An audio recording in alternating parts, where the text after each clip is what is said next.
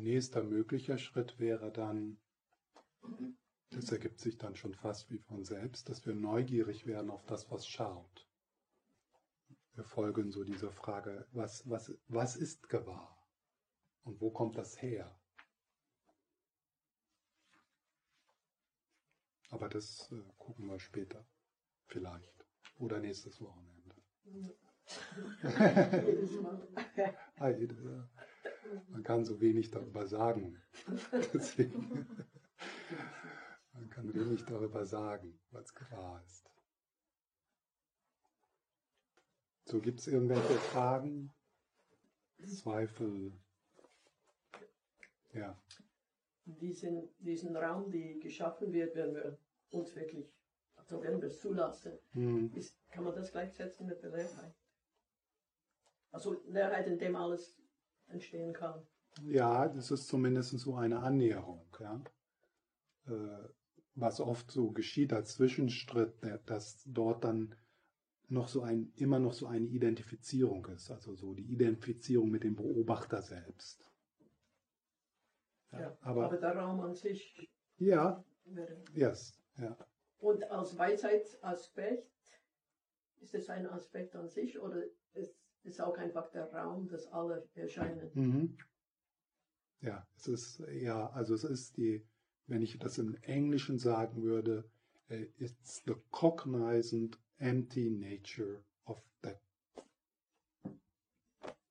space. Also was ist? Der Raum. Der Raum ist, der Raum ist the cognizant nature, empty nature, nature erkennend, leer. Mhm. Ja. Mhm. Mhm. Das wäre dann die Buddha-Natur.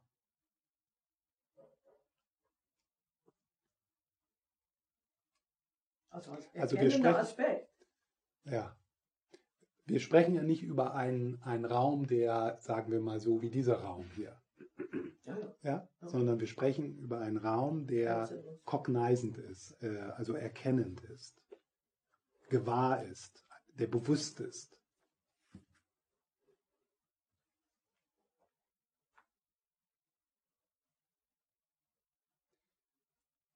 wenn wir über, über diesen Raum sprechen, da gibt es Ähnlichkeit mit diesem Raum. Also hier ist ja der Raum und da sind die Dinge, die kommen und gehen. Das wäre jetzt, sagen wir mal, die, die Dinge, die hier kommen und gehen. Das wären unsere Konditionierungen, Gefühle, Gedanken.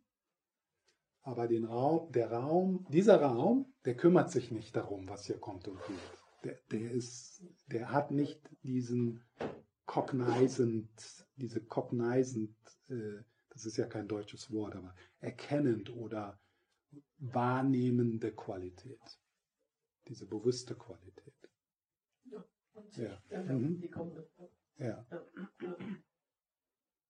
Aber die Buddha-Natur wäre als erkennender Aspekt anzuschauen. Erkennend und leer. Okay, okay, mhm. okay bleibt leer, okay. Mhm. ja.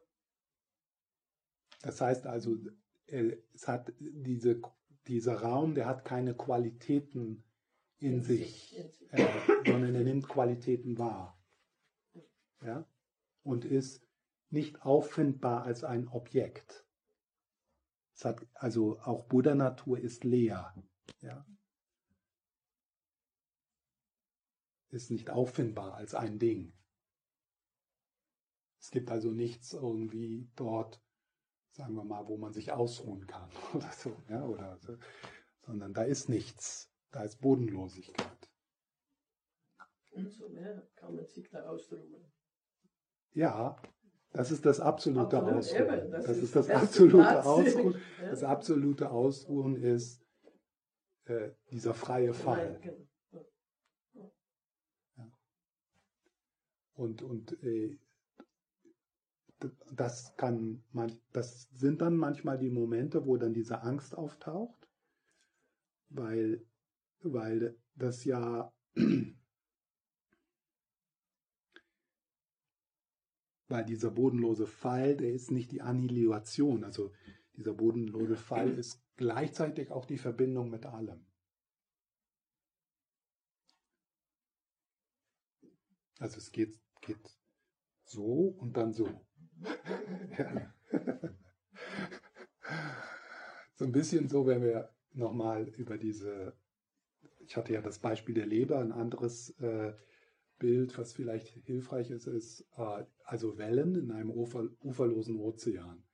Stellen wir uns vor, dass eine dieser Wellen de, entwickelt die Kapazität des, äh, äh des hm, im Englischen sage ich Selfing, ja? Selbsten. Ja, die Kapazität des Selbsten. Äh, die Kapazität des Selbsten ist diese Fähigkeit, die wir haben, äh, uns mit einem narrativen Selbst zu identifizieren, das verbunden ist mit körperlichem Spürbaren. Dazu muss man ja eine gewisse Gehirnstruktur haben. Das, also nur die linke menschliche Hirnhälfte auf diesem Planeten ist fähig dazu, das zu tun. Deswegen haben wir so viele Probleme und unsere Katze weniger. Ja, die kann das nur so ein bisschen, ja, aber nicht so, die ist nicht so, nicht so, äh, die kann das nicht so gut wie wir. So, diese Welle, stellen wir uns das vor, die Welle erhebt sich aus dem uferlosen Ozean und, und plötzlich ich. Und dann nimmt sie das als die zentrale Position an. Und durch dieses narrative Selbst wird die Erzeugung, wird die Illusion von, von Trennung erzeugt. Und plötzlich schaut diese Welle auf ganz viele andere Wellen. Und manche von denen sind schöner. Die haben mehr Schaum.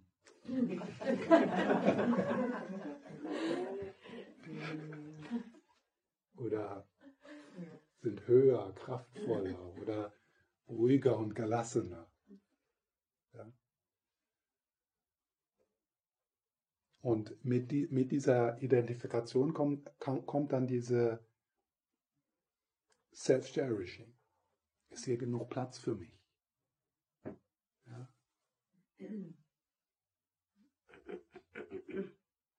Und äh, das Erkennen dieser Welle, dass das ein, eine Illusion ist oder eine Illusion, eine, was, was sagt Ramayesha? Hm.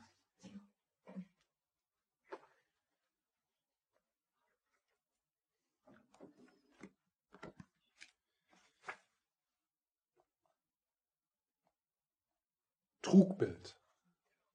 Ja, er sagt, es scheint uns absurd, es für ein Trugbild zu halten.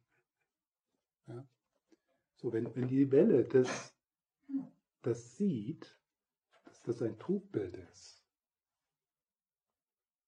das ist ja nicht das Ende der Welle. Also was geschieht ist, dass, dass so die Welle ist dann, die sucht sich selbst, ja, also die sucht dieses Trugbild Bodenlosigkeit. Ja. Aber in dieser Bodenlosigkeit ist ja auch gleichzeitig die Erkenntnis, ich bin der Ozean. Ich habe mir nur ausgedacht, dass ich getrennt bin vom Ozean. Das ist ein schönes Bild, weil es, es ist so ein Bild ähm, dafür, dass ähm, wir auf einer Ebene voneinander getrennt sind und unsere eigene Erfahrung haben, aber gleichzeitig gehören wir zusammen. Ja?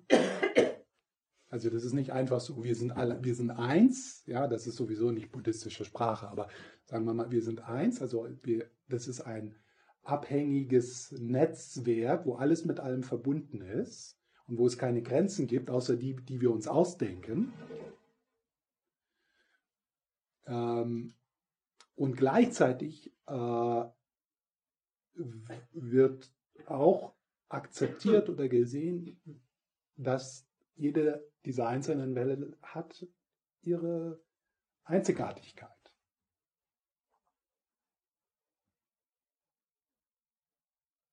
Ein anderes Bild wäre, wenn wir eine Wolke betrachten. Also wir haben ja so äh, aus unserer aus, aus unserer Bildung wissen wir, wie Wolken eingebettet sind in ein offenes System. Ja? Und dieses offene System hat keine Grenzen. Ja? Man kann das so auf die, auf die Erde begrenzen, aber das, wenn wir ein bisschen mehr nachdenken, dann sehen wir, das hängt mit allem an zusammen. So, da können wir uns jetzt auch vorstellen, was wäre, wenn so eine Wolke die, diese Fähigkeit der Endlosschleife entwickelt und sich abtrennt. Ja, und das machen wir.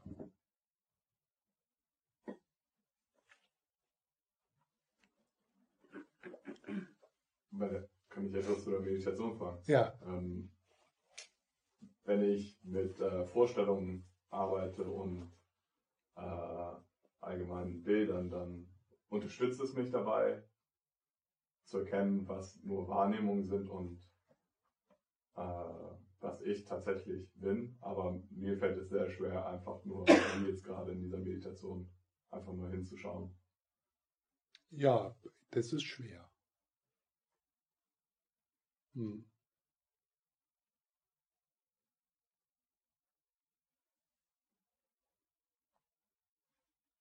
Und? Wenn, das, wenn man das nicht, äh, ein bisschen resultiert ist, ah, dann benutze ich doch lieber Vorstellungen, oder? Um, ja, um damit zu arbeiten. Ja, äh, Vorstellungen äh, sind ja auch hilfreich. Mhm. Also äh, das ist jetzt nicht so, äh, dass wir jetzt die, die, rationale Ebene, über die ich mich manchmal so ein bisschen lustig mache, äh, die, die wird ja auch, die wird ja genutzt äh, also wir nutzen die rationale Ebene, um jenseits, um jenseits der rationalen Ebene zu gehen, aber wir benutzen die. Ja? Ähm, aber natürlich diese Vorstellungen, die sind auch Teil des Stroms.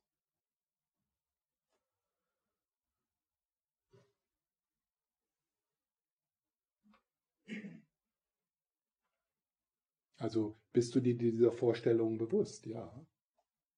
Bin mir dieser Vorstellung bewusst. Ich bin mir dieser Metapher bewusst. Das ist ein mentales Bild, das sind ein paar Sätze, die kommen und gehen. Ist das, was ich bin? Bin ich diese Vorstellungen? Nein. Ich bin der Lehre, oder das wäre jetzt vielleicht ein bisschen zu weit, aber ich bin, ich bin das, ich bin das, was gewahr ist. Ich bin das, was sich, was diese Vorstellungen wahrnimmt. Die Vorstellungen selber können nicht wahrnehmen. Diese Vorstellungen sind Objekt. Kannst du dich dieser Vorstellungen erinnern? Ja, ich kann mich dieser Vorstellungen erinnern. Das war so und so und so und so. Das sind meine Vorstellungen. Ah, da ist diese Vorstellung wieder.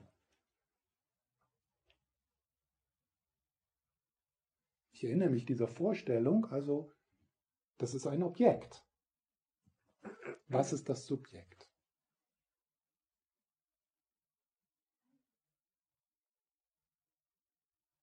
Und das Subjekt hat keine Vorstellung.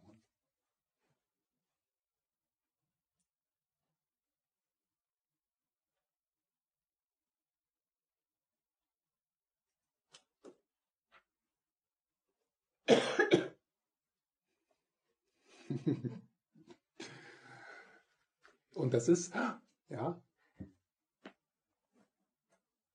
weil in diesem Augenblick wird dir selber bewusst,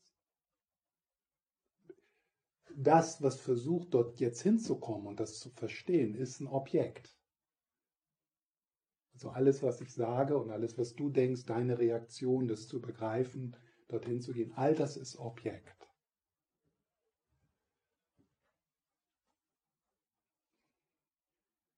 Und das Subjekt kann nicht gefunden werden. Weil alles, was du findest, ist ein Objekt. Nichtsdestotrotz ist da etwas. Muss ja sein. Da ist ja nicht nichts. Sonst könnte ich hier sitzen im leeren Raum und diese Worte sagen. Das wäre dann kein Unterschied.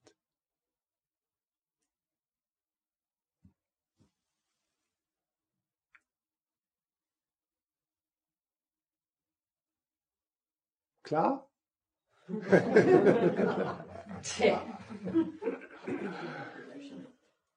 Deswegen so dieser Zwischenschritt des Beobachters selbst, das ist hilfreich. Das können die, das können die meisten machen. Ja? Also das ist so, okay, Metagehen. Ja? Das ist äh, so, und das ist, das können, das ist ein wichtiger Schritt in der, in der Entwicklung des menschlichen Bewusstseins, dass wir fähig dazu sind.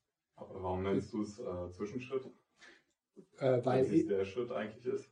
Äh, weil, der, der, weil das Beobachter selbst, da ist immer noch dieser, dieser Dualismus. Ja? Ich, und das ist vielleicht ein bisschen weiter oder ja, äh, aber es ist so, ich bin der Beobachter, ich bin das, was schaut. Ja? Da ist eine Identifikation. Das ist immer noch dualistische Meditation. Ich und das, was beobachtet. Zwei getrennte Dinge. Aber dieser, diesen, dieser Schritt, den, den äh, machen manche nie in ihrem Leben.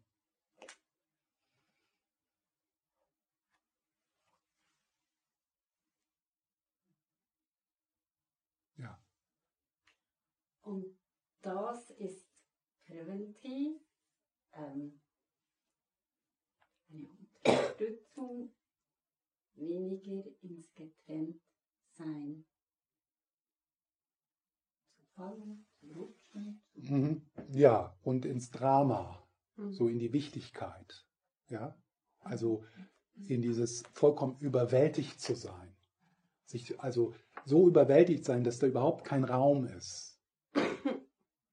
Vollkommen äh, im Gefängnis der eigenen Projektion zu sitzen vollkommen in den, in den Projektionen des eigen, des selbst erzeugten Dramas zu sitzen und keinen Raum zu haben. Ja. Keine Freiheit, keine Möglichkeit, auf die Situation, äh, im Englischen würde ich sagen, there's a difference between react and respond. Ja? So, react so, ja, da kommt dieses Drama und wir machen, was wir immer machen, zum Beispiel anderen die Schuld dafür geben. Ja? Und to respond wäre die Möglichkeit, äh, wie sagt man, Ant nicht antworten, also reagieren auch nicht, das ist ja das andere. Also äh, sagen wir mal, um dieses doofe Beispiel von Zigarettenrauchen. Also der, der, der, äh, der Impuls kommt und wenn wir im Strom verfangen sind, dann rauchen wir einfach. To respond wäre, okay, das kommt, aber das bin ich nicht, dem muss ich nicht folgen, sondern ich komme aus, ich, ich, äh, ich spreche oder ich äh, handle in dieser Situation nicht aus meiner Reaktivität heraus, sondern aus etwas, was kostbarer ist, was, was, was wertvoller ist. Vielleicht antworten. Antworten, ja. Anstatt zu reagieren, zu antworten. Ja, antworten, ja. Das wieder dieser adäquat. Ja, genau, genau, hast, ja, oder? genau. Also, also eine innere Stabilität finden, so dass man adäquat auf die jeweilige Situation reagieren kann. Nehmen wir mal das Wort reagieren. Mhm. Da ist mehr Raum. Mehr gesunder Menschenverstand. Also mehr uh, Alignment with your values. Ja?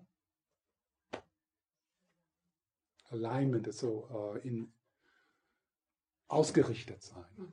So mehr Ausrichtung auf das, was, die, was, was wirklich Bedeutung für dich hat, was die, wie du leben möchtest, was du mit anderen teilen möchtest mehr ausgerichtet sein darauf, als so dem ersten instinktiven Impuls zu folgen, äh, weil das so deine Gewohnung, Gewohnheit ist, scharf zurückzuschlagen, wenn irgendjemand was Kritik, Kritisches sagt.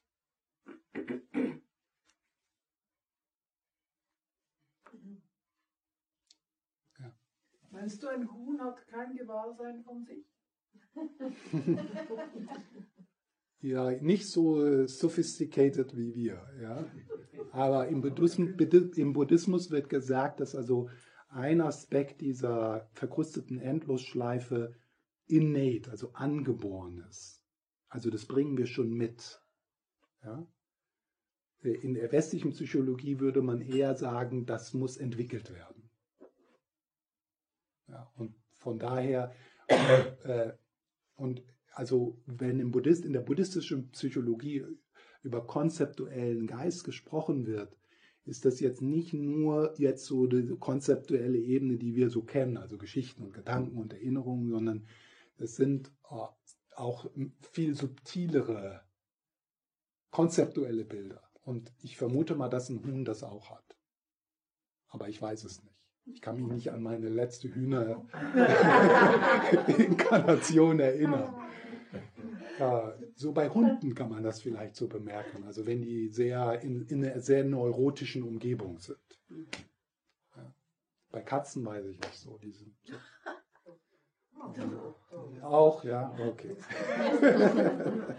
also selbst eine Katze kann Probleme haben. Aber nur wenn die mit Menschen zu tun hat. ja man sagen, dass alle spirituellen Glaubensrichtungen äh, eigentlich äh, so auch Mogelpackungen sind. Mir ist so das also ein hm. bisschen wie, dass man meint, im Buddhismus ist das Nirvana, das Nirvana mhm. Das Nirvana mhm. ist nur das Erkennen, oder? Ja, eben, ja, also das, das könnte man, also äh, sagen wir mal 99 Prozent der buddhistischen Belehrung ist eine Mogelpackung. Ja? Und äh, was der Buddha wirklich meint, das hat er in der Hatsutra gesagt. Oder in den anderen, aber auch in den anderen Prajnaparamita Sutren, da gibt es ganz viel Mogelpackung, aber da kommen dann immer wieder diese Momente, wo der Buddha sagt, was er wirklich meint. Das andere wird in, muss interpretiert werden, ist konzeptuell, dient dazu, äh, uns äh, bereit zu machen, zu hören oder zu erfahren, was er wirklich meint. Das wird Skillful Means genannt, ja? Upaya. Ja? Also der, der Buddha gibt Placebos, äh, verschiedene Placebos zu verschiedenen Dingen. Deswegen ist das so, äh, ist es schwierig, die buddhistischen Belehrungen so in ein System zu bringen, wo man merkt, dass, dass die sich, dass die verschiedenen Ebenen, äh, Shravakayana, Tantrayana, also das ist, das sind so unterschiedliche Mogelpackungen, ja. ähm, aber sie sind angebracht, weil wir halt an verschiedenen, äh, weil wir verschiedene Placebos brauchen. Äh, ja. Deswegen ist es, äh, ist es äh, seltsam oder es ist verständlich, aber es hat, ist eigentlich fehl am Platz, dass es fundamentalistische Buddhisten gibt. Ja. Weil Buddhismus dekonstruiert sich selbst.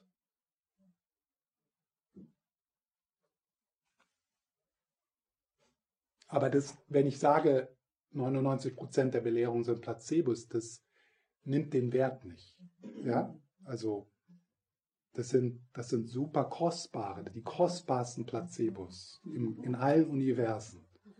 Ja, also das ist, das sage ich jetzt nicht irgendwie, äh, wir müssen, also, äh, dass wir das irgendwie dann, okay, das ist ja sowieso alles leer, da ist niemand, der auf dem Weg ist und da ist kein Weg und da ist auch kein, kein Ziel. Ähm, äh, das, äh, äh, das nimmt nicht die Kostbarkeit weg. Ja? Nein, das meine ich mhm. auch nicht. Als, Aber es kann Leichtigkeit in diese ganze Sache bringen. Ja? Also wie, ein Fahrzeug von A Ja, Da gibt es ja dieses, Ja. auch so dieses Symbol, du, also das damals wie so ein Floß Ja. und wenn du dann am anderen Ufer bist, dann trägst du nicht Ja. das Floß weiter, ja. Ja, Und sagst, das ist das beste Floß, ja, und äh, ich habe recht. Ja. Aber eigentlich möchten alle Religionen doch dasselbe letztendlich, durch, auch durch Projektion auf einen Gott oder auf einen Das Natur. vermute ich mal, ja. Äh, Das vermute ich mal. Und da bin ich nicht allein. Also auch Lamaesche sagt ja ganz am Anfang, ob sie jetzt buddhistisch sind oder nicht. Ja? Äh, Es gibt aber auch einige buddhistische Lehrer, die würden sagen, äh, das ist wirklich das einzigste Floß, was funktioniert. Ja. Aber ich weiß es natürlich nicht, aber ich habe eine Ahnung, dass das so ist. Dass letztendlich alle, alle Menschen hier auf dem Planeten mit diesen ganz verschiedenen Methoden der, der Selbstentdeckung und der, der, des, der, der inneren Entwicklung, ja, so viele, so viele verschiedene, das ist so schön. Und dass, dass alle, dass das also also insgesamt ein, ein, eine Reise des menschlichen Bewusstseins ist ins Erwachen. Ja, mit den ganz verschiedenen, mit den ganz verschiedenen Placebos. Und, und was natürlich traurig an der Sache ist, wenn wir um Placebos kämpfen. Oder wenn wir uns bedroht davon fühlen, dass jemand anders ein anderes Placebo nimmt. Ja? Das ist alles ausgedacht. Das, ist, das sind Hirngespinste. Aber das buddhistische Placebo hilft, projiziert ja immer wieder auf das eigene. Also Mhm. ist ja. der Weg sicher. Äh, äh, ja, Vielleicht schmerzvoll äh, ich weiß Ja, es hat- nicht. ja. Aber es gibt schon auch so diese, äh, also jetzt im, Christ, im, im, christlichen, in der christlichen Mystik oder Advaita Vedanta und so. Also es gibt auch im, im Islam, ja, also Sufismus, also da, da gibt es oder äh, Kabbalah im, im, im Judentum. Also man kann da schon, also so dieses, äh, diese Dekonstru das Non- Non-Dualität, das ist also das ist nicht, äh, das ist nicht, sa- äh, die, also Buddhismus ist nicht die einzig, der einzigste Weg, der das als Essenz hat. Das findet man in den anderen Traditionen auch. Und wenn auch, selbst wenn es nicht da ist, trotzdem, wenn wir, wenn wir äh, vielleicht kurz so vielleicht sehen, dass wir, wenn wir über diesen Bewusstseinsstrom sprechen, dass wir über etwas sprechen, das keinen Anfang und kein Ende hat, dann, ähm, dann macht es Sinn, dass man also Leben verbringt in, in, in Geistestrainings, wo es nicht, nicht diese, diese tiefste Weisheit verfügbar ist. Also es ist äh, sich daran zu freuen, ja, an dieses reichen Buffet, Ja, anstatt, äh, anstatt irgendwie äh, erstmal in Panik auszubrechen, ob du die richtige Mahlzeit gefunden hast. oder dann, äh, oder dann sek sektiererisch zu sein oder herablassen oder, ähm, oder dann sogar Kriege zu beginnen. Also wirklich, wirkliche Kriege, aber auch innere Kriege. Kriege in den verschiedenen Linien. Eh, Nur im Buddhismus. Ja? Das ist schade, aber wir sind halt so. Das ist auch, das ist auch Teil dieser, die verkrustete Endlosschleife liebt es, Recht zu haben. Zum richtigen, zum richtigen Club zu gehören. Ja, das fühlt, da, da fühlen wir uns sicher. Ich bin im Dalai Lama Club. Und das macht mich schon mal besser. Da, ist, da bin ich schon mal ein besseres Ich.